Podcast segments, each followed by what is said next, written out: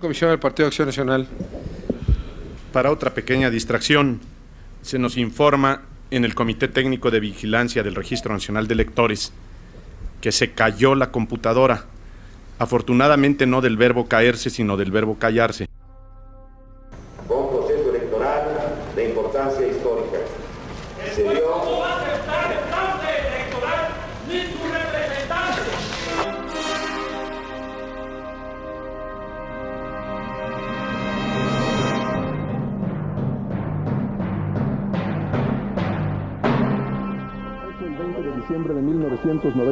1994, los mexicanos sufrimos el trauma de una catástrofe económica inesperada y repentina.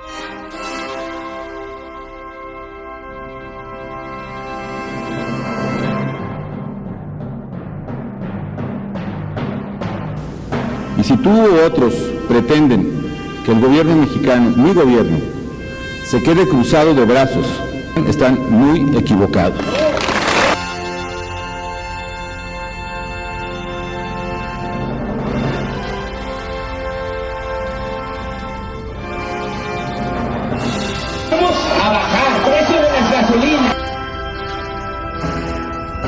¿No, va- no van a tumbar un árbol? Ni un solo árbol, pero no.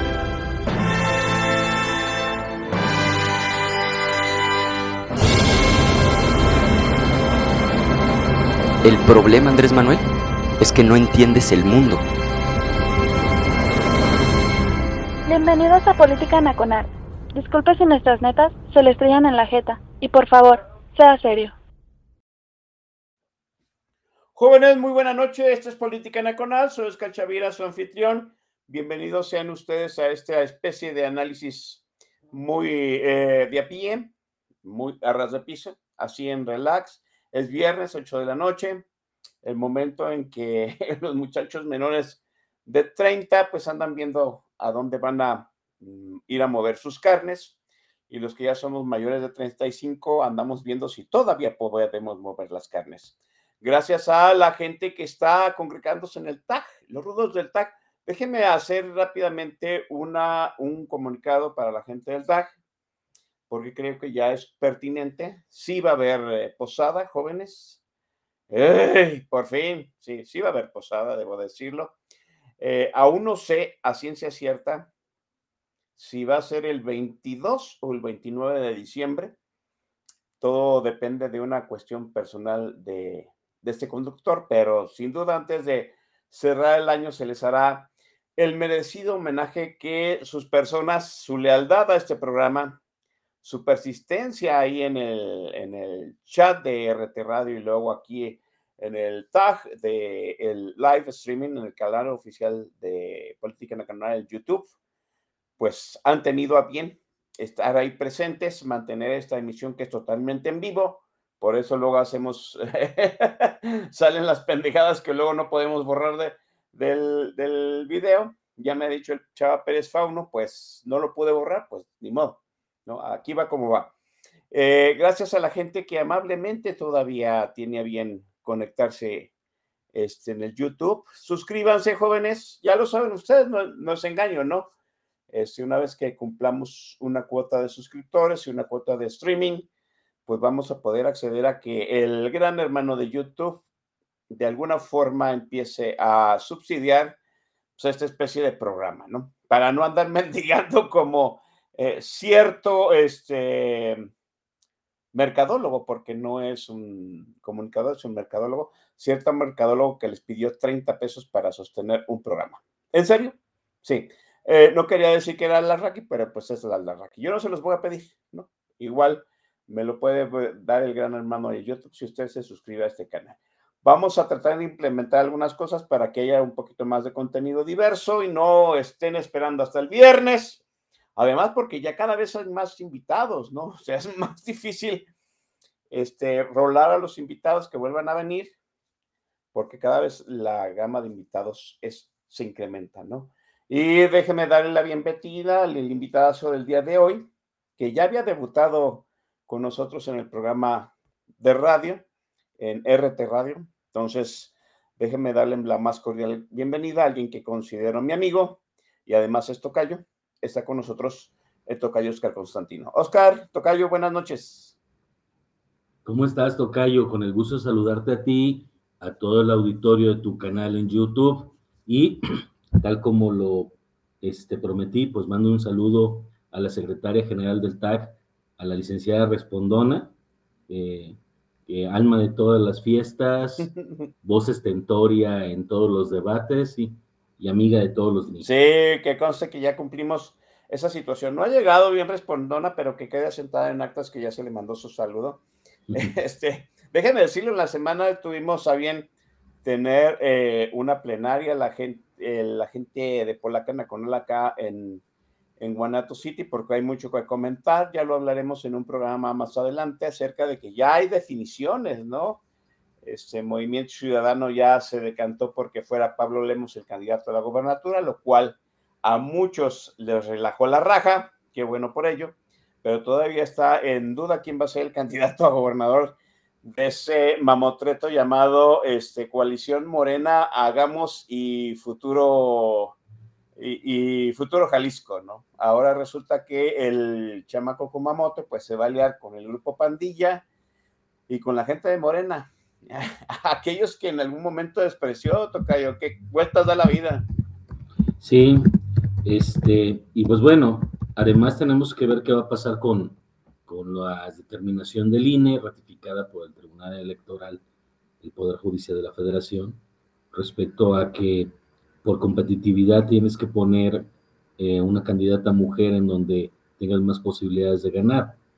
Dado que en Jalisco es el bastión de MC, pues habrá que ver en la práctica si Pablo Lemus seguiría siendo candidato o recibe una triste noticia.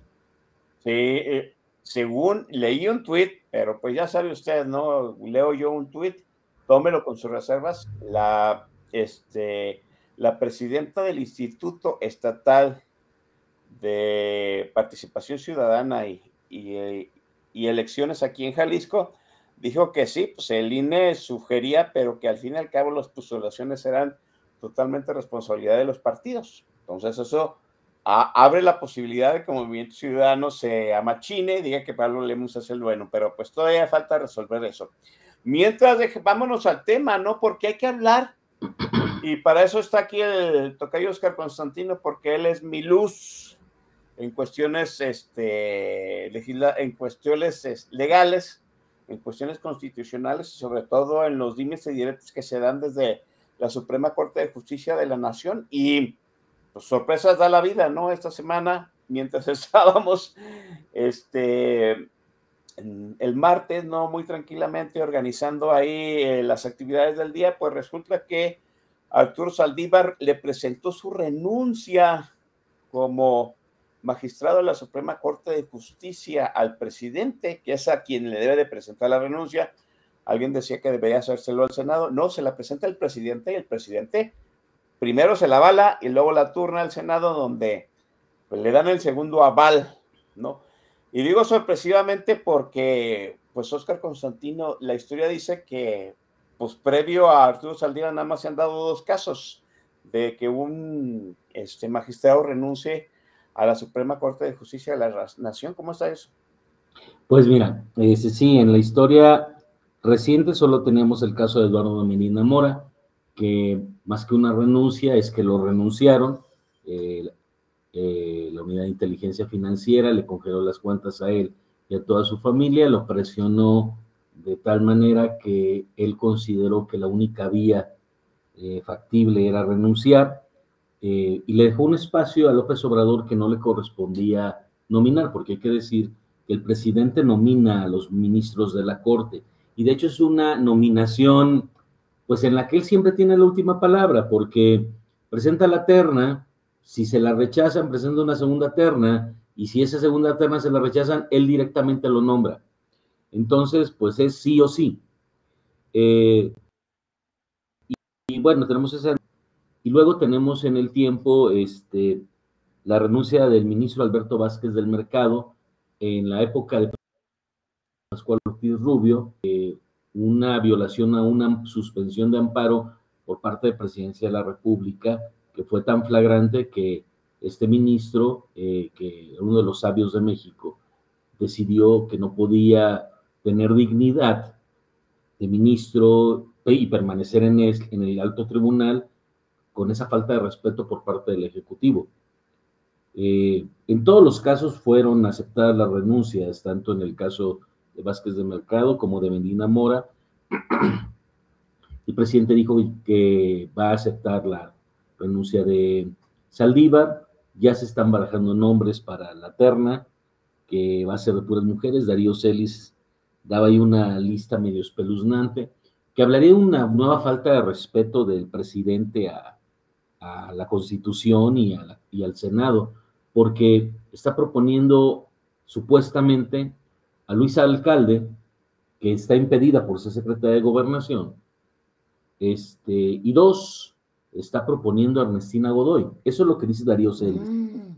O sea, eh, como Cervantes en el Quijote, del tercer nombre, no quiero acordarme, pero la mera verdad es que, oye, poner a, la secretaria de Gobernación que manda oficios de cosas que no proceden precisamente a la Corte, o, a la persona que está acusada de no sé cuántas irregularidades en la Fiscalía de la Ciudad de México. La última ventilada por el New York Times fue espionaje eh, político, tanto a gente de la oposición como de su propio partido.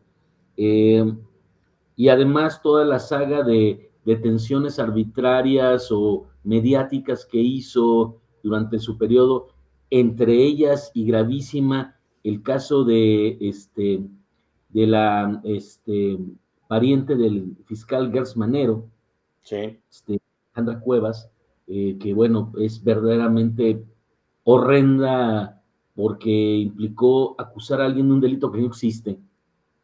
Eh, y encarcelar a alguien como pago de la cárcel de la mamá, no, no, no la hagas, o sea. Y por un delito que no existe, o sea, que es así como lo básico, lo básico, que a ti no te pueden procesar más que por los delitos que están en el código. O sea, es el colmo del abuso. Bueno, nada más por eso debió de haber sido destituida en ese momento esta señora. Eh, y bueno, ahora resulta que está sonando para ministra de la Corte. Es, Darío Celis suele equivocarse bastante en sus predicciones, pero si algo tiene de cierto esa predicción, bueno, la verdad es que es muy malo, muy malo el, este, el escenario, ¿no? Muy bien, pero vámonos por partes, ¿no? Este, es curioso, ¿no? O sea, el primero fue en el, en el sexenio de, bueno, no fue sexenio, en el gobierno de Pascual Ortiz Rubio. Después pasaron que 70, 80 años hasta que llegó Eduardo Medina Mora. Y ahora este sexenio, el de López Obrador, en el sexenio que de alguna u otra forma ha querido cooptar todo el poder en una sola persona, pues, pues han renunciado dos ministros de la Suprema Corte, uno por presión, y lo dices tú, Medina Mora, y otro, pues, de alguna forma, pues, eh, en complicidad con el gobierno, podríamos decirlo así. Dice la Constitución que nada más se puede eh, renunciar por este, causa grave. Eso fue lo primero que empezó a circular tras saberse la renuncia del de, eh, ministro Saldívar. ¿Qué es una causa grave? ¿Quién, ¿Quién valida la causa grave, Tocayo? Bueno, en principio la valida el presidente de la República porque él tiene que aceptar la renuncia y en segundo término la tiene que aceptar el Senado. Entonces, estos dos órganos tendrían que validarla. Aquí el tema es que, bueno, causa grave es algo que llamamos en derecho concepto jurídico indeterminado, es decir, es una noción que tiene una partecita que hay que llenar en cada caso concreto. Eh, no está definido cuáles son las causas graves ni en la Constitución ni en la Ley Orgánica del Poder Judicial de la Federación. En el artículo octavo hablan de incapacidades, eh, pero bueno, eso no es equivalente a, una causa grave, aunque podrían conectarse, incapacidad física o mental permanente, pero no son las únicas. Hay que aclarar eso. Em, Voy a poner un ejemplo absurdo para que se entienda que es una causa grave. Vamos suponiendo que estuviéramos en guerra con Estados Unidos y resulta que Saldívar fuera espía de los gringos. Eso sería una causa grave, ¿sí? Ok. Eh, que, se que se descubriera o se expusiera que él recibe dinero para dictar los votos que dicta. Pues, causa grave, ¿no? Eh, una enfermedad, obviamente, eh, no sé, quiero pensar que un cártel lo tenga permanentemente amenazado y mataron a toda su familia y a él lo lesionaron gravemente y a pesar de que puede seguir dictando sentencias, está en un estado de, incapacidad emocional total, algo así, ¿no? Eh, mm, la verdad es que lo que él alega, perdón, alega puras estupideces. Yo oigo mucho de lo que dicen que Arturo Saldívar es un hombre muy inteligente. Yo creo que no, porque si fuera inteligente hubiera hecho todas las cosas que hizo durante el obradorato de una manera diferente. Este, puso en riesgo todo el prestigio y todo lo que construyó desde que lo nomina Felipe Calderón hasta 2019, eh, en que es nombrado presidente de la Corte, por un mal manejo de sus emociones y de su racionalidad. Y entonces, no es que esto es flexible, es que causa grave no es lo mismo que trágica. Y bueno, uno tiene libertad de dedicarse a lo que uno quiera. Y voy a poner un ejemplo que platicaba con Macorina, que si la conocen ustedes en Twitter, pues es una abogada muy brillante por dos sistemas jurídicos. Ella es mexicana, pero también es abogada en Canadá, vive en Canadá. Este, y decía ella, bueno, pues es que platiquemos de causas graves. ¿Qué te parece que un soldado está al frente en una batalla y decide en el ejercicio de su libre desarrollo de personalidad que ya no quiere estar en la guerra y suelta el fusil y se va? O sea, vamos a alegar como alega Leo Zuckerman que tiene libertad de hacer eso. O pongo otro caso, imagínate, Chavira, que te están haciendo una operación delicadísima de corazón abierto y el cirujano decide a media operación pues que ya no quiere hacer la cirugía y te deja así. que, ya, que ya cumplió todas sus expectativas dentro de la medicina general, ¿no? O tercero, vamos a pensando que alguno de ustedes anda en alguno de estos camiones tan bonitos que tenemos en Guadalajara, el lento 42, el 142, y a la mitad de la ruta el chofer decide pues que ya no quiere dedicarse a eso y, y se baja el movimiento del camión y lo deja. O sea, el ejercicio de la libertad o del desarrollo de la personalidad o de la libre decisión de ninguna manera implica que uno puede desatender las obligaciones que a las cuales se comprometió. Y ese señor se comprometió a ser 15 años ministro de la Corte. Y se supone que la Constitución está establecida de esa manera, primero para que no haya estas presiones que obligan a que la gente salga de sus cargos. O sea, en el caso de Medina Mora tampoco debió de haberse permitido la renuncia. Y bueno, precisamente para que se salgan las personas solo en los casos en que sea estrictamente necesario que salgan.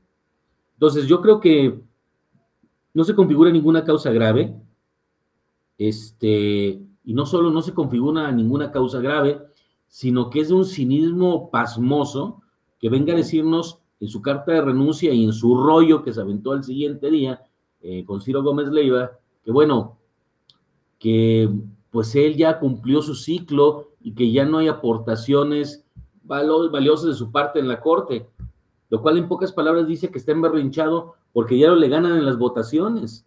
Y, y, lo tengo que decir así, no solo es un enano físico, es un enano mental y emocional. Entonces, no me vengan a decir que es inteligente. Es, ah, ah, el típico, ah. típico caso del sabio idiota. O sea, sabe muchas cosas, pero carece de inteligencia racional e inteligencia emocional. A lo mejor no carece de ellas, pero sí la pone a disposición de pues cierta gente o cierto partido, ¿no? Fíjate, Tocayo, que yo tendría que decir que si tú estás dispuesto a hacer los desfiguros que ha hecho Saldívar, no hay inteligencia. Él pudo haber sido un buen agente de laboradorato, o sea, pensemos perversamente como él piensa, eh, pudo haber ayudado mucho al presidente sin ser lo que fue, un gato, o como lo dice Pablo Magluf, secretario de justicia y no un ministro. Es decir, el hecho de haberse convertido en lo que en la corte se decía y en los, tribunales el ministro mascota, pues bueno, no habla de una, de una actitud inteligente. Voy a recuperar la definición de Carlos Cipolla de lo que es estupidez e inteligencia. Estupidez es hacer algo que te perjudica a ti o perjudica a los demás. Y pues uno habría que preguntarse si el ministro que había logrado la presidencia de la Corte no tenía mecanismos que no lo pusieran en entredicho respecto a su dignidad o a la independencia del máximo tribunal y al mismo tiempo mantener contento a quien lo puso, porque hay que recordar que Arturo Saldívar no llegó por sus méritos a la presidencia de la Corte, sino que hubo una operación durísima por parte de Julio Scherer, eh, en ese tiempo este, el encargado de llevar los asuntos con la Corte, para que fueran a presionar ministros para que cambiaran el voto y votaran por Saldívar, porque Saldívar no tenía los votos. Hubo presión de presidencia de la República para lograr esto. ¿En, tiempos de quién? Precisamente en 2019, ya en el, ah. durante el gobierno de López Obrador. O sea, qué bueno que lo preguntas porque esto da otro antecedente de lo que estoy diciendo. Durante la elección previa de 2015, Saldívar y Luis María Aguilar, este, los dos ministros, contendieron y tuvieron más de 30 rondas de sesiones para este, elegir ministro y estaban empatadas hasta que alguien cambió. Para ser presidente de la Corte. Para, ser presidente de la Corte. Ok. Y en esas 30 sesiones, en la última, alguien cambió el sentido de su voto y ganó Luis María Aguilar. Hay que decir que Saldívar había llegado en 2009, o sea, tenía seis años de ser ministro, ¿no? Este, y ya quería ser presidente de la Corte, y la verdad se quedó muy frustrado, profundamente frustrado en que Luis María Aguilar le hubiera ganado. Termina el periodo de Luis María Aguilar y precisamente en las vísperas de que fuera a terminar, Saldívar fue a escribir en nexos y a dar declaraciones de que había que seguir el sentido de las urnas y que los tribunales debían de considerar quién ganó este, elecciones, una serie de barbaridades, que fue la forma en la cual le coqueteó al obradorismo. Y el obradorismo la toma muy en serio y dice, pues vamos a apoyar a Saldívar para que sea nuestro presidente de la Corte. Y es cuando Julio Scherer va y presiona, este, aprieta, extorsiona, cosas que están documentadas a ministros. Hay en particular un ministro que su sobrino es una persona muy querida por él y pues que podría haber estado en irregularidades y fue una de las medidas de presión para que votara a favor de Saldívar. O sea, ¿tú, crees que esa votación, esas, ganas de ser presidente de la Corte de Saldívar fue donde comenzó pues este pacto eh, implícito entre Saldívar y el Obradorato? Sí, yo te creo que lo platicamos ayer, Tocayo. Yo creo que cuando hay, que hay de alguna manera algunos propagandistas del régimen que dicen es que considerar toda la trayectoria de Saldívar en la corte para juzgarlo. Y yo le este, voy a poner un ejemplo de cultura popular y otro más sofisticado. Este, o sea, acuérdense de Darth Vader.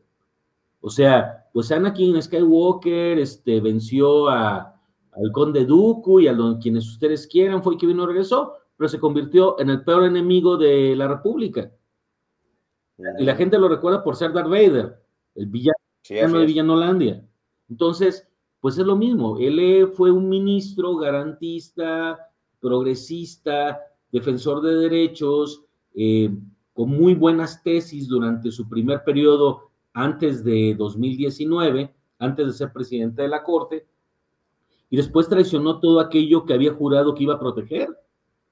Y bueno, este, ahora voy al ejemplo oculto. Hay un libro que yo recomiendo mucho para leer en estos días, de Mark Lilla, que se llama Pensadores Temerarios, eh, donde él habla de distintos intelectuales que cayeron en el basurero de la historia de alguna manera. Y él pone el ejemplo de dos, pongo más bien, habla de muchos, pero pongo el ejemplo de dos que son muy emblemáticos de lo que estamos hablando. Uno es Martin Heidegger y el otro es Carl Schmitt, ambos defensores y propagandistas del nazismo. Y Carl Schmitt fue un gran jurista, el jurista en derecho constitucional más importante que tuvo Alemania. Y bueno, yo te puedo decir, te voy a platicar algo, al ya vi que podemos usar palabras altisonantes. Este, cuando estaba haciendo el examen de mi doctorado, uno de mis eh, sinodales, después del examen de doctorado, acostumbras comer con los sinodales, estábamos comiendo y él, y él estudió en Alemania su posgrado y dijo, bueno, es que a Carl Schmidt en Alemania le decimos la puta. Así se refieren se sigue estudiando Schmidt, pero es la puta. ¿Por qué? Porque se prostituyó para, este, a favor de Hitler. Y Martin Heidegger, este, peor tantito, ¿no? Es el filósofo del nazismo, ¿no? Sí. Fíjate, hay una cosa que me parece muy, muy, este, muy interesante con respecto a la polémica que se vino después de la renuncia de Saldívar, ¿no? O sea, los que no somos juristas, los que no estamos muy enterados en esas cuestiones del derecho, pues sobre todo en el mecanismo de, de cómo reemplazar a Saldívar y todo lo que implicaba. Y, yo vi que, por ejemplo, varios de los este, juristas que estaban en mi timeline, timeline, entre ellos tú, pues empezaron a abrir este debate acerca de cómo juzgará la historia a Arturo Saldívar, ¿no? Eh, recuerdo mucho a, a Carbonell diciendo, pues, que muy a pesar de esta renuncia, pues había sido un gran magistrado de la Suprema Corte de Justicia. Y, me acuerdo mucho tú que lo increpaste y después hubo una serie de, gente que, que más o menos este, ponderó igual que tú en el sentido de que pues no se puede dejar de lado este papel de eh, mascota del obradorato que ha venido realizando en los últimos ¿qué, años entonces, me parece que sí. Ah, quizás Saldívar haya vendido su legado como magistrado con esta renuncia y todo lo que hizo siendo presidente de la Corte, Tocayo. Sí, eh, de hecho te he de comentar, y, lo digo con todo el pesar, yo aprecio mucho a Miguel Carbonell, me parece que es un gran constitucionalista, pero pues ahí se demuestra que la neutralidad o el carácter de intelectual no lo tiene cualquier especialista, lo que dice Gabriel Said, o sea, para ser intelectual hay que opinar de los asuntos públicos con autoridad moral entre las élites y uno opina no como especialista ni como vocero de un grupo. O sea, tienes que tener la capacidad moral, vamos a decirlo así, de opinar lo que es correcto, más allá de quiénes son tus cuates o más allá de tu nicho. Y pues bueno, este, la verdad es que Carbonell pues le, le tiene mucho aprecio a Saldívar porque él le abrió la puerta de la corte para que hiciera cosas con la corte y por eso de esa defensa. defensa. Y la verdad es que tuvo ataques muy, muy fuertes este Carbonell por haber dicho esto. Y bueno, yo, yo sostengo, yo fui un poco como los demás, este, raro a mí, que fui diplomático, este, pero tendría que decir que no hay forma de justificar lo de Saldívar. Oye, pues hizo buenas tesis, pues ese es su trabajo. Oye, fue un pésimo presidente, sí, fue un presidente que puso la corte al servicio del presidente de la República y eso violenta la división de poderes. Y yo te podría decir, como lo dice Pablo Magluf, que es un traidor a la República Saldívar, o como lo digo yo, que es un traidor a la democracia. Eh, porque no puede haber democracia sin controles del poder. Y él al prostituir la presidencia de la Corte, al ponerla al servicio del Ejecutivo, rompió el principio de separación de poderes. Y eso es una traición a la Constitución, traición a la democracia y traición a su carácter de jurista. Eh, yo escribía para Letras Libres, precisamente el día de su renuncia, que el señor no solo renunció a ser ministro, renunció a ser jurista. O sea, es el, ah. para, mí es el señor Saldívar a partir de este momento. No me merece ningún otro tratamiento. Sí, eh, Saldívar llegó a los excesos eh, siendo presidente de la Corte de manipular un conteo de votación, ¿te acuerdas? Para de algún modo nulificar una negativa a una propuesta desde presidencia de la República. Si mal no recuerdo, fue para, para la reforma energética que Creo que con los votos, este, pues sí, o sea, no, no hay otra manera que decirlo. Eh, bueno, de, yo lo comentaba precisamente con Macorina, que él es el López Gatel del derecho. De la justicia. De la justicia. O sea. Y mire, y mire, y yo hemos tenido charlas donde verdaderamente este, aborrecemos a, este, López Gatel. Es que, Oscar, de los peores miembros de este sexenio. Dime tú esto. ¿Qué diferencia hay entre decir que el presidente no tiene fuerza de contagio, sino fuerza moral, e ir a decir en el Pleno de la Corte que hay violaciones a la Constitución que porque son chiquitas no deben de invalidar los actos en los que vienen. Mm. Pues ¿O qué diferencia hay entre la fuerza de contagio y la fuerza moral de López Gatel y decir que no importa que la pregunta sea totalmente sesgada para una consulta, pues vamos cambiándola de tal manera que pues le demos gusto al presidente. Así es. Sí, sí, es cierto, totalmente cierto. Eh, déjeme decir, déjeme dejar la conversación aquí, porque pues una, una cosa es eh, cómo va a juzgar la historia la este, renuncia de, de Arturo Saldívar un año antes de, de retirarse como ministro, ¿no? Eso es, eso es todavía la, la, le carga más un why, ¿no? Un no mames. Un año antes de, de, dejar de ser ministro, porque nada más duran 15 años, dice, dice uno, pues no puede uno esperar 15 años y gozar de su retiro como lo han gozado otros, como lo goza, lo goza este, la exministra que fungió como secretaria de, de gobernación este, pero déjenme decirlo, o sea, la, la renuncia tiene un fin. Eso es lo que hay que descubrir. ¿Para qué renunció Saldívar?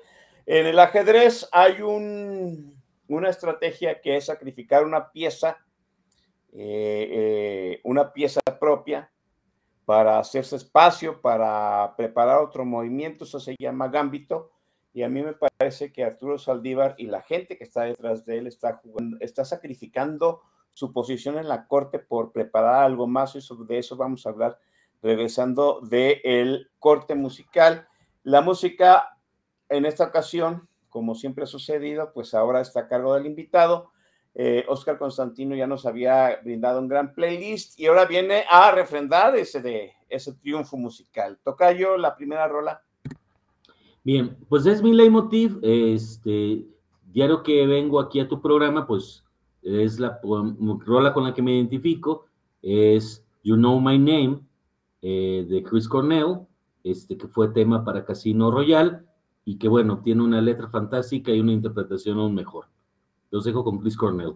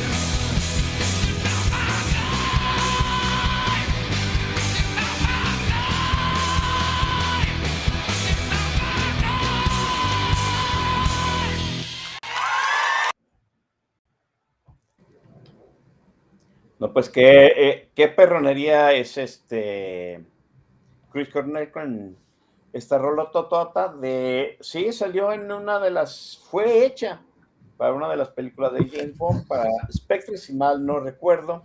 Casino Royale. Ah, Casino Royale. Ah, Casino Royale, cierto. Perdonen ustedes. Pues qué rola totota, ¿no? Que, de hecho, mmm, habría que. Lo, lo voy a checar, pero creo que Casino Royale no ganó ningún Oscar por la canción original, pero a partir de ahí, las siguientes tres películas sí ganaron, sí ganaron el, Oscar a mejor canción, ¿no? Es, casi tradición darle su nominación a las, a las películas de James Bond por mejor canción original. Bueno, vamos a, ver, déjenme quitar el chat porque luego nos hace bolas, nos hace acrilla aquí. Ok. Eh, Tocayo, decías tú pues que el criterio de este, causa grave, pues primero lo atendía el presidente porque hacia él iba dirigida la renuncia. López Obrador ya dijo que le, va, que le había aceptado la renuncia a Saldívar. Obviamente, pues hay componenda, ¿no? Hay que decirlo, hay, hay componenda. La forma en que está redactada la renuncia de Saldívar, el hecho de que después de que diera a conocer esta renuncia, un par de horas después estuviera se diera esta foto donde está eh, él con la candidata Claudia Sheinbaum diciendo que se iba a unir a la cuarta transformación y que, que iba a apoyar la candidatura de Claudia. Y luego el presidente a los dos días dice, pues sí, se la voy a aceptar y la voy a turnar al Senado. O sea, hay una estrategia ya clara, cínica, este, con cierta desfachatez por parte de Arturo Saldívar, tú lo decías bien, pues Arturo Saldívar pudo haber, eh, haberse prestado al régimen de una forma, no voy a decir decorosa, voy a decir inteligente, pero tal parece que en esta situación de la prostitución, pues Saldívar no tuvo la inteligencia necesaria y literalmente pues le dio las nalgas a López Obrador, se vio burdo, torpe, cínico, y hasta en cierto sentido, este, con cierta burla a, a, las instituciones, a las personas, a los procedimientos. La carta, yo digo que nada más es, un, es una más de las gotas en un vaso que ya había derramado desde hace rato. Para mí no hay sorpresa, hay sorprendidos, vuelvo a decir. No, yo Arturo Saldívar lo iba a dar como un este, facilitador del régimen hasta yo lo, yo lo hacía pues hasta que López Obrador entregaba su presidencia. La sorpresa es que pues se va él antes que López Obrador. La pregunta es, ¿se va a qué? ¿No? Porque está impedido legalmente, constitucionalmente a pues a ciertas cosas por haber sido ministro. ¿A qué está impedido este Arturo Saldívar eh, en su renuncia. Digo, porque es algo que él ya debió haber asumido, ¿no? Está impedido a que Oscar Constantino. Mira, voy a decir dos cosas. Eh, vamos a platicar de a qué se va y por qué se va. Ok. ¿Por qué se va? Para dejarle un espacio a López Obrador de decisión, o sea, para que López Obrador pueda nombrar un ministro de la Corte que no le tocaba nombrar. Empecemos por ahí. A ver, eh, eh, ese, es un buen punto. A López Obrador, originalmente, ¿cuántos ministros le tocaba nombrar? Los que, eh, de los cuatro que nombró, dos no le tocaban. A ver, voy a ser más claro. Él nomás debía de haber nombrado tres. Nombró a un sustituto de Medina Mora, que fue Margarita Ríos Farjat, y va a nombrar a quien va a sustituir a Saldívar, pero es que por el tiempo en que terminaba Saldívar, le tocaba al siguiente presidente de la República. O sea, él va, o sea, en teoría él está por nombrar cinco ministros. Exactamente. Tres le correspondían y dos fueron estas renuncias. Fueron esas renuncias. una renuncia operada desde uno de sus lacayos, Santiago Nieto, siendo el titular de la unidad de inteligencia financiera, y ahora, pues con la colusión, con la connivencia de, Saldívar, eh, y bueno, vamos a suponer que gana Xochitl Galvez la presidencia, pues bueno, pues ya no nombró ese ministro, ya se lo enjaretó López. vamos a suponer que es Claudia Sheinbaum, pues entonces se configura nuevamente el maximato. Él está nombrado los ministros de ella. Por donde se le vea, está mal. Y, yo establecía en letras libres algo que, bueno, han sido algunos este, juristas muy categóricos, yo no lo sería tanto, porque esto sí puede ser materia de que se vaya a discutir a la Corte. Mira, la Constitución señala que cuando hay un ministro que falta más de un mes, el presidente va a proponer un ministro interino por el resto del tiempo. O sea, sería un ministro por un año, 13 meses.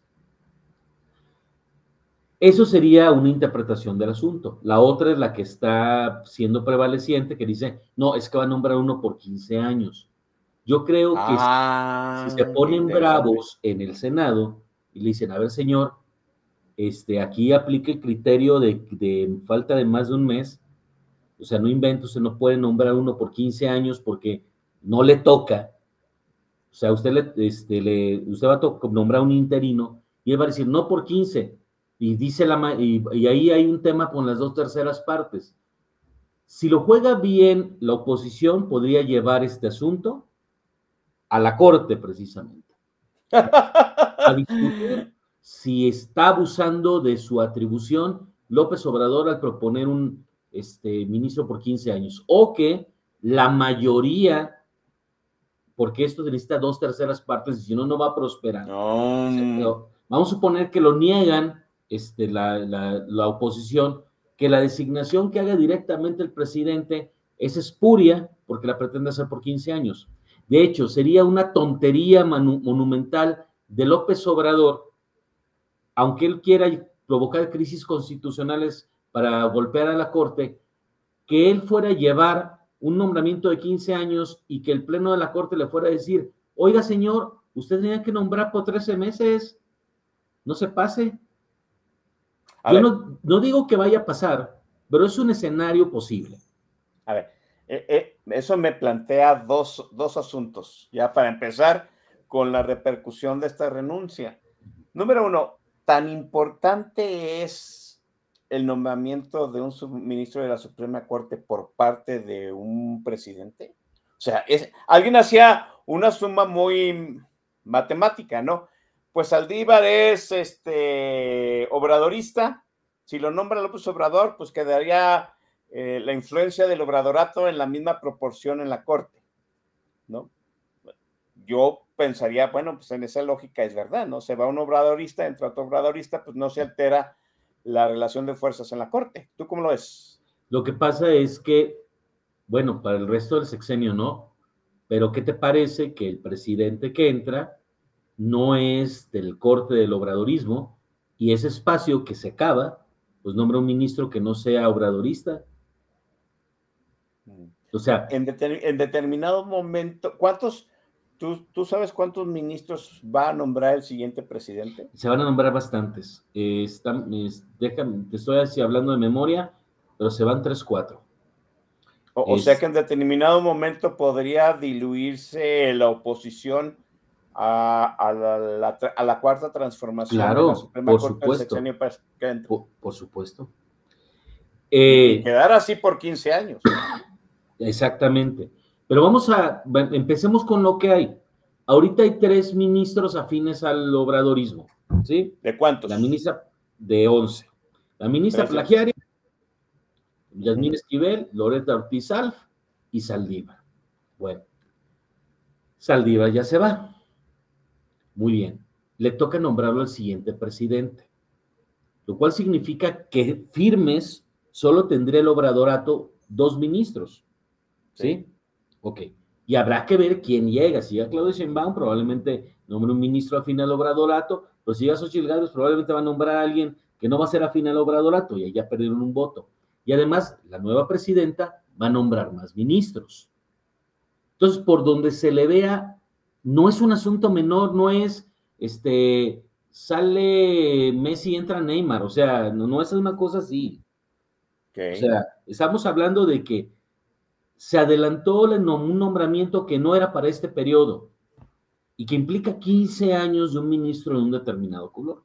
Entonces, a mí me parece que está muy mal y que es la parte más vil de lo que hizo Saldívar. Ahora, tu pregunta original, ¿para qué lo hace o con qué o a dónde va Saldívar con esto? Bueno, él tiene un impedimento de dos años o hasta tres años en determinados cargos.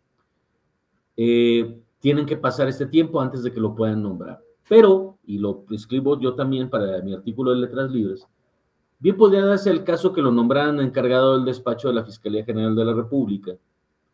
Y pues como ya va a estar un año en la banca, que es el, que, el año que le hace falta, pues el otro año se lo avienta durante el primer año de gobierno de la presidenta, va a ser encargado del despacho, o sea que está operando la fiscalía y al cumplir el año lo pueden nombrar. O sea, fíjate, está impedido legalmente para ser fiscal, pero no impedido para ser encargado de despacho, que en pocas palabras es un encargado mientras se nombra al fiscal, pero con todo el poder del fiscal. Así es. Y pues bueno, yo sí soy de la hipótesis de que Arturo Saldívar le trae muchas ganas a la fiscalía porque ahí podría vengarse de todos los ministros que le dieron la contra eh, y de la gente que lo criticó. Y quisiera agregar otro, otro apunte respecto a lo nefasto que fue Saldívar. Hay que recordar que él tenía un funcionario en el Consejo de la Judicatura Federal cuyo único trabajo era ir a presionar, extorsionar jueces y magistrados para que dictaran sentencias como él quería. Y que precisamente lo primero que hizo la ministra presidenta Norma Piña fue correrlo y que le dieron cobijo en gobernación.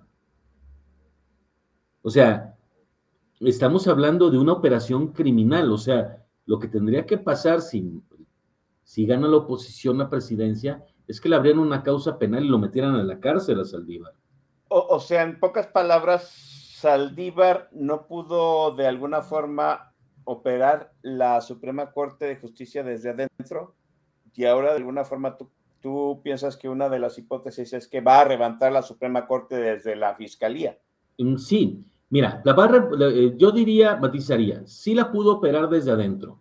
Desde adentro manipuló jueces, manipuló magistrados, presionó juzgadores. Ahí está el caso del juez Juan Pablo Gómez Fierro, que le mentó la madre a Saldívar cuando este agente fue a presionarlo. Le dijo, pues ve y dile a Saldívar chingue a su madre, este, pero que normalmente se le doblaban los jueces y magistrados, que hizo lo que quiso en la corte y que por eso hay que recordarlo también, se hizo, y hay que decirlo con todas letras, pendejo, respecto a una extensión de su presidencia que era notoriamente inconstitucional y salió con la explicación poco inteligente de que, bueno, es que yo no me voy a pronunciar antes, a ver, a ver, a ver, a ver, a ver, tú eres jurista, si estás viendo que algo es ilegal, tienes que decir, yo no lo voy a aceptar. ¿Qué estaba esperando? Como no le salió eso, y esto es muy importante tenerlo presente, la obsesión de Saldívar con ser presidente de la Corte, que empieza con su frustración en 2015 cuando le gana Luis María Aguilar, y que cuando ya está en el poder, de repente a alguien se le ocurre la tontería de que le pueden extender la presidencia, lo que es notoriamente inconstitucional. Y como eso fracasó, como fracasó ese plan de mantenerlo el resto del sexenio como presidente de la Corte, entonces el plan B fue nombrar a Yasmín Esquivel, otra incondicional del presidente, por la relación que tiene con José María Riobó, su empresario favorito. Y que bueno, no le sale por todos los problemas que tiene Yasmín Esquivel respecto a su suficiencia académica. Y vamos agregándole un elemento más a esta novela. ¿Quién crees que convenció a Norma Piña de que se postulara como candidata a presidenta de la Corte? ¿Quién? Luis María Aguilar. Luis María. o sea, estamos hablando aquí de un juego de poder. O sea, si alguno vio la miniserie de Cain and Abel, que es de los ochentas, bueno, algo así, ¿no? O sea, estamos hablando de, de intrigas de otro tamaño. Entonces. O sea, en, determinado momento en la corte hubo un frente que se opuso a, entregar el poder a López Obrador y triunfó de cierta manera. Yo creo que recuperaron la dignidad. O sea, yo creo que después de haberle permitido a Julio Scherer que presionara en la corte para que nombraran a Saldívar, y de ver cómo operaba Saldívar, ellos se dieron cuenta que habían cometido un error mayúsculo. Y pues cuando se le venció el plazo, pues dijeron, no vamos a caer en lo mismo. Es más, yo te puedo asegurar que fue de un círculo muy cercano a Yasmín Esquivel la filtración de que su tesis estaba incorrecta y por eso hubo alguien que la investigó. Eh, eh, bueno, le fracasa el plan B a, a López, no puede poner una siguiente presidenta fin y es cuando se dedica a intentar destruir la corte por todos los lados posibles, ofendiendo a la ministra presidenta, faltándole al respeto, no dándole su lugar, este, utilizándola, poniéndole a una bola de chairos afuera de la corte a que le insulten y la agredan, eh, pretendiendo hacer una reforma para destruirla, eh, todas estas cosas. Y aquí es donde entra otra hipocresía y cinismo de Saldívar. Hace dos años se aventó una reforma, hay que recordarlo, con el aval del presidente, porque se supone que la Corte no puede presentar iniciativas y el presidente de la República se suya la iniciativa de Saldívar y la lanza. Y Saldívar dice que es la reforma más grande que se ha hecho al Poder Judicial y más importante desde 1995, que fue cuando se dio la nueva Corte que tenemos más independiente. Y ahora resulta que no sirve esa reforma. Y que por eso, y esa es la otra cosa que podría hacer, si no es fiscal de la República Saldívar, es dedicarse a diseñar el plan C, dedicarse a diseñar la reforma constitucional para darle todos los poderes a López Obrador y entre ellos destruir a la Corte como la conocemos. O sea, sería en determinado momento pues, un candidato manchuria. O sea, alguien desde, desde adentro de la Corte que sabe dónde dinamitar eh, este, pues, los puntos de sobrevivencia de los ministros. De hecho, este, yo creo que la, una de las grandes fortalezas de nuestra Corte frente a otros tribunales constitucionales es que es Tribunal Constitucional y Corte Suprema al mismo tiempo. Si tú volteas a ver España, ellos tienen un Tribunal Constitucional y tienen un Tribunal Supremo. Y el Tribunal Supremo resuelve unos asuntos, el Tribunal Constitucional otros. Nuestra Corte resuelve los dos, como la estadounidense. Eso le da muchísimo más peso, fuerza. Eh, pues bueno, aún no están saliendo con que una de las ideotas es crear un Tribunal Constitucional por separado. Obviamente, el presidente que le toque en la fundación este tribunal va a nombrar a todos los ministros. Y he oído a muchos obradoristas y paleros decir, bueno, Cedillo cambió a todos los, este, a todos los ministros en su momento. A ver, no me comparen peras con naranjas. Nada más que Cedillo lo hizo para darle independencia, porque los que estaban en la corte cuando llegó Cedillo eran puros gatos del presidente. Y él dijo, si yo quiero que haya inversión extranjera, debo demostrar que la corte es independiente del ejecutivo. Entonces corrió a los gatos, eh, y, hizo un proceso muy abierto, muy cuidado, pues diré más que abierto, muy cuidado, para que se nombrara gente con capacidad y no una bola de gatos. O sea, es exactamente al revés. Lo que hizo Cedillo fue quitarse una parte de poder para tener una mejor corte. Lo que está pretendiendo López Obrador es hacerse de nuevo del máximo tribunal cuando no le corresponde. No es igual. Y, antes de eso tiene que pasar su renuncia por el Senado. Eso va de entrada a tensionar la relación entre el presidente y la Cámara más opositora que tiene, ¿no? El Senado todavía no, no está controlado por Morena. Si necesita dos terceras partes de votación, pues Morena y sus aliados no lo tienen en el Senado, Tocayo. Bueno, es que hay dos, dos fases. la aceptación de la renuncia se hace por mayoría simple. Ah, ok. Entonces Morena puede decir, sí, adelante. Adelante. Después viene el proceso de nominación. Y el proceso de nominación sí se aprueba por dos terceras partes. Ah, a, ver, pregunta. Morena puede decir, sí procede la renuncia de Saldívar. Y luego viene la interpretación si el presidente va a nombrar por 15 años o nada más va a nombrar por a, un sustituto por los meses que le restan a Saldívar, ¿no? Así es. ¿Quién, ¿quién dirime esa situación? Bueno, lo que pasa es que pues, sí, eh, hay formas inteligentes y no inteligentes de hacer esto. La forma no inteligente es que toda la oposición brincara y dijera, nosotros rechazamos la terna, este, porque es por más años, vamos mucho a la porra. Ese proceso, de acuerdo a la Constitución, termina si hay dos rechazos al totales a las ternas, a que el presidente nombra directamente a alguien. ¿Sí? Oh, ya, ya, ya, O sea, el presidente la tiene ganada de que él va a nombrar al que quiere. O lo nombra de la terna que él puso, o si no se pone de acuerdo el Senado, él lo nombra. Eso es un error de diseño constitucional gravísimo, pero está en la Constitución. O, sea, en y, aquí es donde, y aquí es donde está el punto interesante. A, ver, déjamelo, déjamelo masticar así. El presidente nombra una terna, la propone el Senado, el Senado tiene 30 días para discutir. Si no se ponen de acuerdo, el presidente nombra otra terna. Sí. Ah, no. Vamos, lo peor que. Ah, vamos, nombra una terna. El Senado tiene 30 días para discutirlo. Si no le da una respuesta al presidente, el presidente nombra a alguien de esa terna, ¿correcto? Ajá, así es. O la segunda opción es eh, le rechaza esa terna.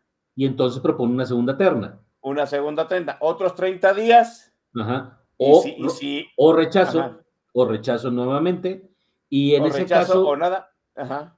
Nombre presidente. O sea que al final el ganón siempre es el presidente. Así es. Y aquí el tema es si el presidente dice, pues yo nombro por 15 años, pues podrían intentar la oposición acudir a la corte a decir que es inconstitucional el nombramiento por 15, que tendría que ser por 13 meses. Y o sea, eso retorna el pleito a la Suprema Corte. Así es. Eh, yo no sé si Norma Piña a estas alturas del partido le quiere entrar a una bronca de ese tamaño porque lo que ha buscado López Obrador es crisis constitucional tras crisis constitucional. O sea, quiere llevar las cosas a un punto en el cual él sostenga que la Corte está abusando de su poder. Eh, la verdad es que no abusaría de su poder porque si hay una controversia entre dos poderes, alguien la tiene que resolver. ¿Sí? No, y si tienes una controversia entre el Ejecutivo o el Legislativo, pues la tiene que resolver el Judicial. Así es, ese es nuestro diseño. No tenemos un, a lo mejor en otro sistema distinto podrían tener un tribunal que solo se dedicara a resolver este tipo de conflictos grandotes, ¿no? Este, pero no existe, no existe nuestro sistema. En nuestro sistema lo resuelve la Corte. Y si esto mismo pasara en Estados Unidos, lo resolvería la Corte. Y si esto mismo pasara en España, lo resolvería el Tribunal Constitucional. O sea, o sea que, mm, o sea que en, en teoría, la pelota le va a regresar al patio de la Suprema Corte por ahí de enero o febrero del año que entra. Sí, solo sí, los senadores de oposición presentan un recurso ante la Corte. Eso ¿Tú, los ves con, ¿Tú los ves con ganas? ¿O es que, es muy, que, muy, idiotas? ¿Deberían? Este, bueno, eh, creo que partamos del principio de que los senadores por principio son idiotas, ¿no? Pero bueno, eh, la verdad, ¿sí? No, no, o sea, no, no, no ganan un Nobel de nada. Eh, yo diría que, bueno, esto más bien tiene que discutirse desde el espacio de las redes, de la discusión, de la agenda pública, decir, oye, ¿qué va a hacer el Senado o qué va a hacer la oposición en el Senado si López Obrador presenta una propuesta de 15 años que no le corresponde hacer, que tiene que ser por 13 meses? Como se dice en el fútbol, hay que calentar el ¿sí? Hay que calentar el debate al respecto de esto para que, como pasó con las mareas rosas, sea tanta la presión social que no se pueden hacer tontos los legisladores. Eh, creo yo que en principio tendría que ser así. Eh, a mí me parecería fantástico, te voy a dar unas, un tercer escenario y me estoy carcajeando desde antes.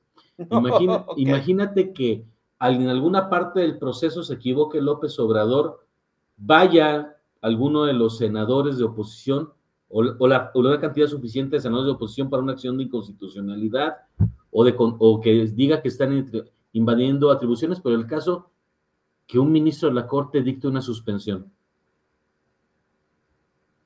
Y esa suspensión dure, pues, 14 meses. O sea, el, pues mensaje es, hay, formas, ¿no? Hay formas que no están indefensos. Sí, pero pues algo que yo he insistido, que ya es tiempo que le planten cara al presidente y pues como dice este el oráculo de Peña de Bernal, que se dejen de ser pendejos. O sea, Muy bien, déjeme, este, déjeme este, poner en pausa aquí. El, el tocayo Oscar Constantino está llevando un debate que no se ha visto en Twitter. Ese es el punto, ¿no? O sea, sí podemos pasarnos en la polémica de por qué le aceptó la renuncia o todo lo demás, pero hay que ir viendo, como dice el tocayo, pues ir poniendo este, opciones de pitcher zurdo, pitcher derecho, como sucede en el béisbol, por lo que se pudiera suceder en la siguiente entrada, ¿no?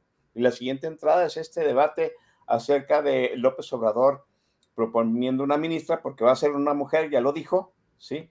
Para lo que le resta el periodo de Saldívar, o ya nombrando los 15 años de un sustituto de Saldívar. Vamos a la siguiente rola, Tocayo, para que se las recetes aquí a los muchachos y vean por el refil necesario. Sí, de hecho yo me estoy aventando un Black Bush, este, este whisky irlandés, este, bastante sabroso, y me pidió Respondona que la volviera a saludar, que porque no había llegado al tag. Y bueno. Ah, ya chale, pues, tarde y todavía con estas son cosas. Son los privilegios de la Secretaría General del Sindicato del TAG. Respondona, te mando un, pues sí muy cariñoso saludo, ya sabes que se te quiere muchísimo, qué bueno que andas por aquí. Y bueno, esta canción va para ti, es I Feel You de Depeche Mode, una de las mejores canciones más intensas de esta banda británica.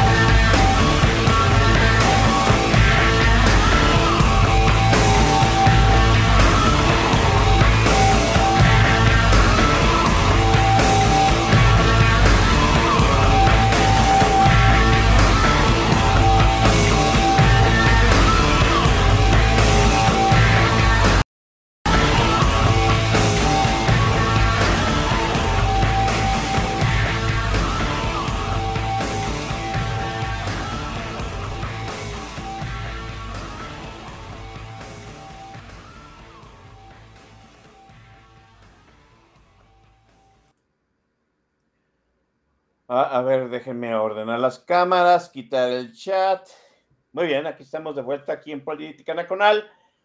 Pues es este de Pitchfork con I Feel You, Rolonón. ¿Está gustando el playlist, Tocayo? Dije que iba a ser ganador, está siendo ganador. Qué bien. Eh, aquí ya te están reconociendo como uno de los este, invitados que siempre trae buena música, Tocayo. Bueno, este, prometo no poner menudo, eso sí.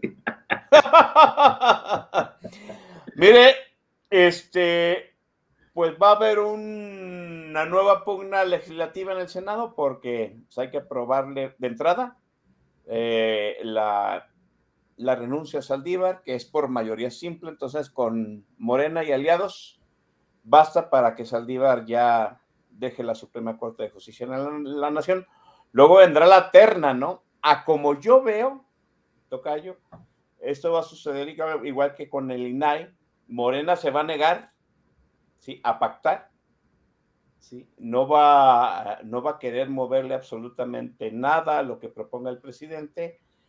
La oposición se va a negar a aprobar este, a alguien que venga de la terna del presidente. En este caso ya lo dijiste tú, ¿no? Que está proponiendo a alcalde, que no puede ser porque es secretario de gobernación, pero Ernestina Godoy, hijo de Dios, hijos de la chingada, ¿no? O sea, Ernestina Godoy, que es fiscal de la Ciudad de México y está pasando por un proceso de ratificación que se ha venido complicando de entrada porque le están ventilando todas las porquerías que ha hecho Ernestina Godoy en la fiscalía y ahora con este trascendido en el New York Times, un artículo donde dice pues que en pocas palabras acusa a Ernestina Godoy, la fiscal de la Ciudad de México, de espiar, ¿no? De, obligar a un prestador de servicios telefónicos, en este caso Telcel, a brindarle las llamadas, los códigos y la geolocalización de personajes, ¿no? De la, de la vida pública, tanto de la oposición como gente de Morena. Telcel ya dijo que sí, que Ernestina Godoy se los, se los pidió y ellos pues están legalmente obligados a dárselo, ¿no? Eh, obviamente, pues eh, la empresa Telcel se deslinda del uso de esta información y obviamente, pues, si a ti te lo piden que lo des de una manera legal, pues tú lo entregas, ¿no? La, forma en que se usa esa información, pues ya es de quien, de quien la pidió y cómo, y, y de, de quien la use. Y ese es el nuevo escándalo que está sucediendo en Ernestina. Hay que decirlo, alguien, como sucedió también con la tesis de, la ministra Pirata, pues alguien está preparándose precisamente para lo que viene, lo que estábamos comentando aquí, Tocayo Constantino, eh, de poner este, relevistas zurdo y derecho a calentar para la siguiente entrada. Así como sucedió con la ministra Pirata, que antes de que empezara esta votación, para la presidencia de la Suprema Corte, pues Guillermo Sheridan le ventiló su, este, su tesis espuria de licenciatura y luego nos dimos cuenta que no nada más era la de licenciatura, sino también la de maestría y muy probablemente también la de doctorado, ¿no? Entonces, alguien... Una cosa muy chistosa ahí, Tocayo. Ese, el país le ventiló que era pirata la tesis de doctorado. Sheridan le, de, ¿Sabes por qué no le ventilaron la de maestría? ¿Por qué? Porque no tuvo que hacer tesis en la de maestría. Ah, porque consiguiendo la doctorado ya se había titulado. No, porque era un programa de maestría que no requería tesis. Oh, ya, ya, ya, ya. O sea, ahora sí que, bueno, no hubo guiso de ganso porque no necesitaban ganso, porque así. bueno, pero si no también lo hubiera pirateado, ¿no? Sí, muy probablemente sí. Bueno, pues alguien está preparando el terreno para que Ernestina Godoy no tanto no sea ratificada como fiscal, sino que no la vayan a poner de ministra de la Suprema Corte con esta eh, con, esto que le está ventilando el New York Times. Ernestina Godoy puede ser, eh, pues ya lo dijo López Obrador, puede estar en la terna para ministra de la Suprema Corte. Y yo, veo el caso así, ¿no? Igual que con el INAI. Morena se niega a pactar, a pactar con, el, con la oposición. López Obrador pone dos impresentables junto con Ernestina Gonol, que es otra impresentable, ¿sí? O sea, tres mujeres impresentables. Eh, la oposición no los quiere, de ahí no quiere sacar nada. Morena se niega a cambiar absolutamente nada. Se cumplen los 30 días de plazo legal para que haya un acuerdo. Y López Obrador nombra directamente a Ernestina Goroy para la Suprema Corte de Justicia de la Nación. ¿Por qué?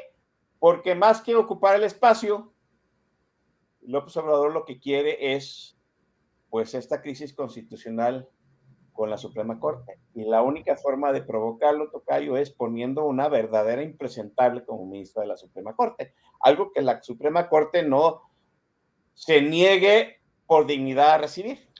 Y en este caso, pues habría un recurso de impugnación en la Suprema Corte y la Suprema Corte se negara a recibir a, a este nuevo miembro de, de, este, de ministro, Tocayo. ¿Cómo ves el asunto? Mira, este, mi percepción es esta, em, y bueno, a lo mejor estoy equivocado, pero no sé por qué se me figura que la aparición de Ernestina Godoy en una terna, como lo está planteando Darío Celis, este, va de la mano de, los deseos de Claudia Sheinbaum.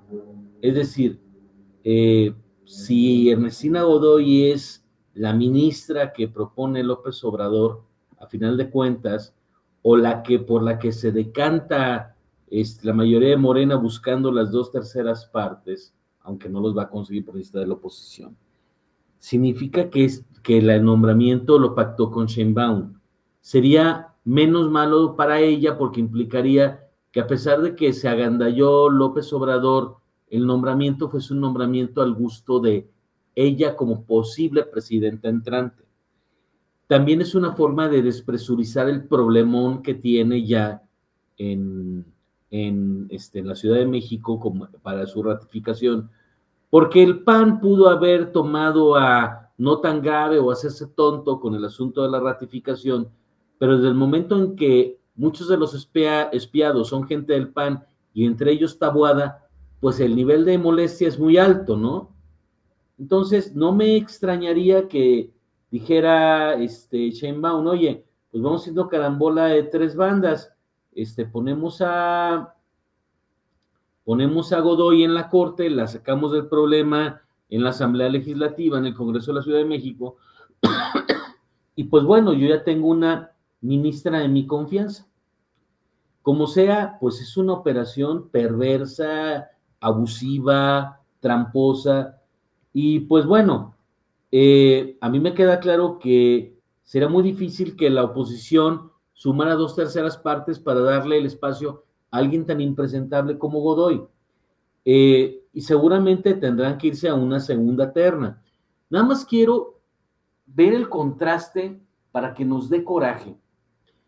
A Saldívar lo propuso Calderón junto con Eduardo Ferrer MacGregor, que actualmente es magistrado de la Corte Interamericana de Derechos Humanos, y Adame Godard, uno de los juristas más finos que ha dado la UNAM. Esos eran los contendientes junto, junto con Saldívar para ser ministro. Y ahora velas, o sea, poco faltó en esta, en esta terna que estuviera el Tuercas y el Chompiras. Sí, no, el, el, juez de la Suprema, de la, de la tremenda corte, ¿no? Sí, hay, hay, yo vuelvo a decir que más que nombrar el sustituto de Saldívar, lo que quieren es la bronca con la Suprema Corte. Ahora que viene, volvemos a lo mismo, yo digo que es parte de la narrativa, ¿no? Ahora que vienen las elecciones, se necesita que haya un villano para que haya narrativa heroica. Y pues ahorita tal parece que López Obrador anda empeñado en que se, que eh, de hacer la Suprema Corte que haga de villano, ¿no? A Claudio Sheinbaum no le ha ido nada bien la Ciudad de México, que se supondría, ahí tendría que jugar de local, ¿no? Ya le reventaron una, este, un acto este, partidista en el Estadio Azul y ahora andan rondando este, videos de otro acto partidista en la arena de la Ciudad de México, en la Arena México, donde la gente literalmente le está pidiendo que Clara Brugada sea su sucesora, cuando ella, pues ya lo sabemos, está apoyando a Omar Harfush, su secretario de, este, de Seguridad Pública. Ahora tal parece que la, el Instituto Nacional Electoral le va en cierto sentido a dar una salida a Claudia Sheinbaum diciéndole que no puede, que Morena no puede nominar más que a una mujer en la Ciudad de México y va a ser Clara Brugada. Pues eso sería, sería una forma de, de salir avante de Claudia Sheinbaum de ese entuerto en el que ella misma se mentió. Pero pues va a salir abollada en su liderazgo, en su liderazgo sucesorio de López Obrador. Se dice que López Obrador pues no estuvo muy de acuerdo en que fuera Omar Harfuch por todo su pasado y esta situación de haber sido colaborador de, mm, de García Luna, ¿no? Y ahora, pues, tal parece como tú dices, este, Claudia Sheinbaum quiere que si se va a meter con pleitos en la Suprema Corte o si no, pues ya quiere tener ahí una cuña eh, que le ha servido en la Ciudad de México con esa muchacha, eh, con la, fiscal, ¿no? Con Ernestina Godoy. Eh, esto se va a tener que dirimir, Tocayo, en diciembre, enero, a más tardar a febrero del 2024. Sí, porque tienen 30 días desde la nominación. aquí el tema, no creo que haya mucho margen, o sea, yo creo que va a haber dos ternas, porque la primera se ve muy mala, o sea, lo más normal es que se rechace en su totalidad, que no cumpla con las dos terceras partes y tenga López Obrador que proponer una segunda terna, y habrá que ver qué tan mala es la segunda terna. Eh, por ejemplo, ahora, este, ah, no pueden de la primera terna no puede repetir en la segunda. O sea, no, no, la Constitución no dice que no se pueda. Mm. Eh, pero bueno, pues es que el resultado sería virtualmente el mismo, o sea, tú vuelves a nombrar, nominar a alguien y si no les gusta no lo van a aceptar. Aquí más bien el asunto es, de los nombres que han estado circulando, por ejemplo, Ana Laura Magaloni, que es una académica un poquito más formada, pero pues muy sesgada hacia Claudia Sheinbaum y que ha apoyado públicamente a Claudia Sheinbaum, no fue nominada en su momento porque no le cae bien a López Obrador. Yo creo que le parece demasiado educada. Ya ves que a él le gusta la gente con 10% de capacidad. Este, entonces, va a ser muy significativo que en la primera terna estuviera Godoy y en la segunda estuviera Magaloni. Este, pero como sea, y esto quiero comentarlo con ustedes, con el auditorio, no hay esperanzas de que los nominados sean gente que le vaya a servir a la corte, porque incluso los que tienen capacidad, como Magaloni, pues son demasiado obradoristas o demasiado cheumanistas, como los quieran ustedes llamar, son demasiado partidistas y van a ser personas que van a hacerle el juego al Ejecutivo. Entonces, pues no, no es alentador el escenario. Lo mejor que podría pasar es que el presidente intentara nombrar a alguien por 15 años y esto lo suspendieran en la corte y dijeran, ahí lo vemos regresando en allá en 2024, ¿verdad? Gracias. Como pasó con, otras reformas, ¿no? pregunta, a lo mejor es una pregunta ingenua. ¿La Corte puede operar sin un ministro? Sí, puede operar, de acuerdo a la ley orgánica del Poder Judicial de la Federación, hasta con siete jueces. Oh, ¿cuántos, ¿Cuántos son ahorita? Son 11, bueno, quitas Saldívar, son 10 más Saldívar o menos Saldívar, ¿no? O sea, mm. deben ser 11 y el onceavo, el, el décimo primero es, es Saldívar, que bueno, ya no se va para las sesiones, fue la cosa que acordó con Norma Piña. La suspensión sería para ti, pues podríamos decir la solución este, Más suave. temporal mientras pasa el vendaval. Sí, o sea, oye, pues los eh, senadores de oposición se inconforman, ah, muy bien, lo recibe un ministro, suspendo. Y que haga maromas el presidente, como lo ha hecho en otras ocasiones, exigiendo que sus asuntos se los saquen antes, como abogado prepotente de pueblo, ¿no? Este, pues que lo intente. Pues, y eso se va a alargar y ya veremos quién es presidente en el próximo periodo y, y dependiendo de quién es presidente de la República, ya podrá calcular la Corte si vale la pena aventarse frontalmente en el tema, porque, pues bueno, vamos a suponer que gana Claudia Sheinbaum, pues resulta que la nominación le va a tocar a ella. No, y, esa y, y, tres más, dices tú. Así es. Sí, pues, pues esa es otra de las cosas que hay que tener presente en la votación del 2024, ¿no? Que no nada más va el presidente, sino cuatro ministros más de la Suprema Corte por la misma vía de, por la buena o por la mala. Tocayo, vamos a la penúltima intervención musical de tu parte y volvemos para despedir este programa al cual, al cual has, has ilustrado en demasía. Muchas gracias. Bueno, esta fue la primera canción que yo escuché de Depeche Mode hace un buen de años, el del disco Violator. Eh, me parece una de las mejores. Eh, fue una de las cosas este, más interesantes del último concierto que dio Depeche este año aquí en México, que con esta canción cerró. Es una de las canciones con las que suele cerrar o de las últimas canciones en, siempre en sus conciertos. Fue su gran éxito por el que se conoció en todo el mundo. Y pues bueno, va dedicada a todos ustedes con la suerte que eso implica. Es Personal Jesus.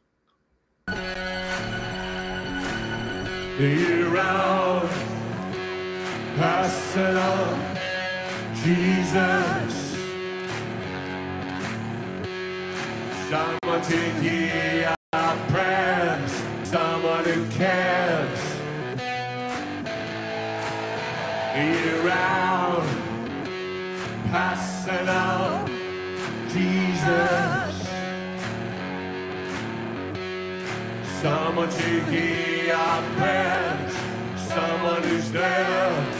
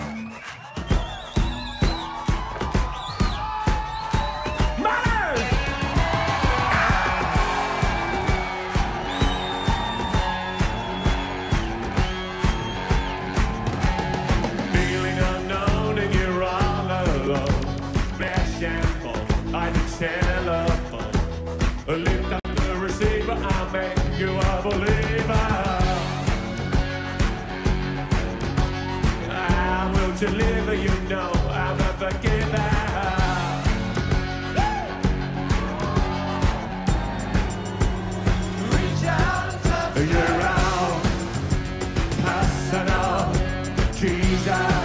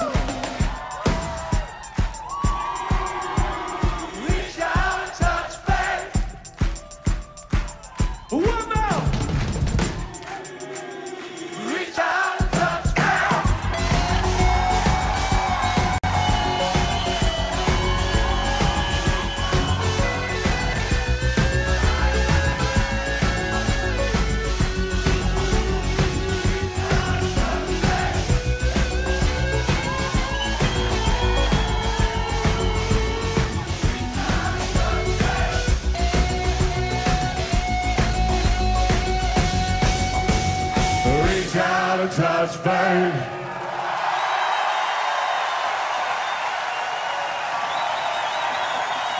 Thank you. Thank you very much. Pura rolota clásica, Tocayo. Qué bárbaros. Bien, bien. Ah, Ahora déjeme decirle una cosa, ¿no? Mi tocayo, al igual que su servidor, somos pues, personas ya en el quinto piso y somos muy hogareños. Pero el tocayo, déjenme decirlo, tuvo, tuvo la osadía de irse a la Ciudad de México a, escu- a escuchar The Pitch Mouth. No, yo no tengo esa energía, tocayo. Qué envidia la tuya.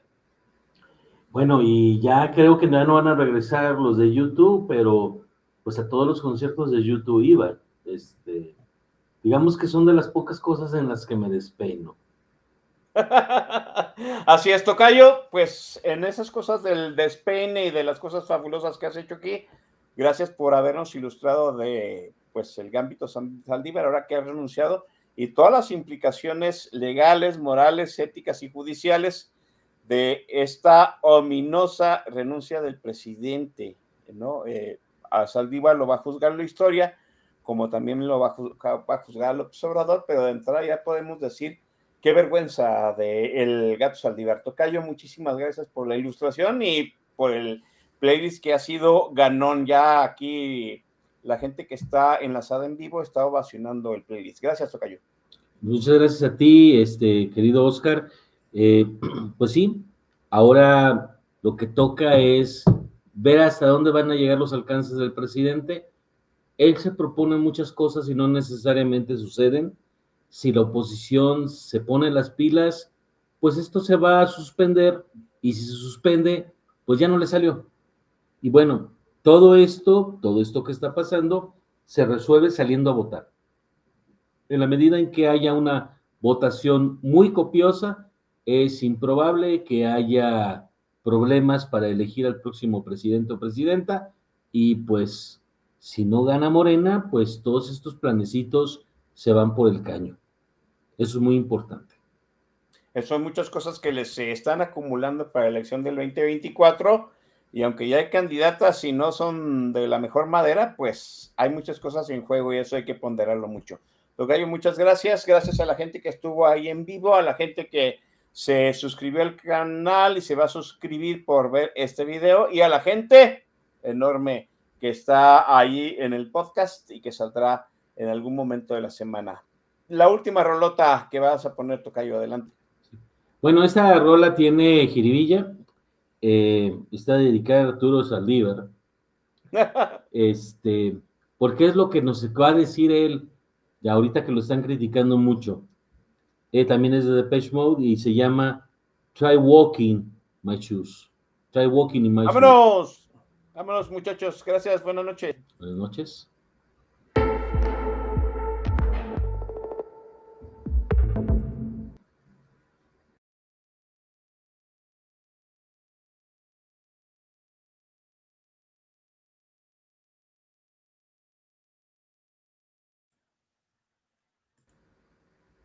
Ah, creo que te fallé, Tocayo. A ver, pues déjenme ver.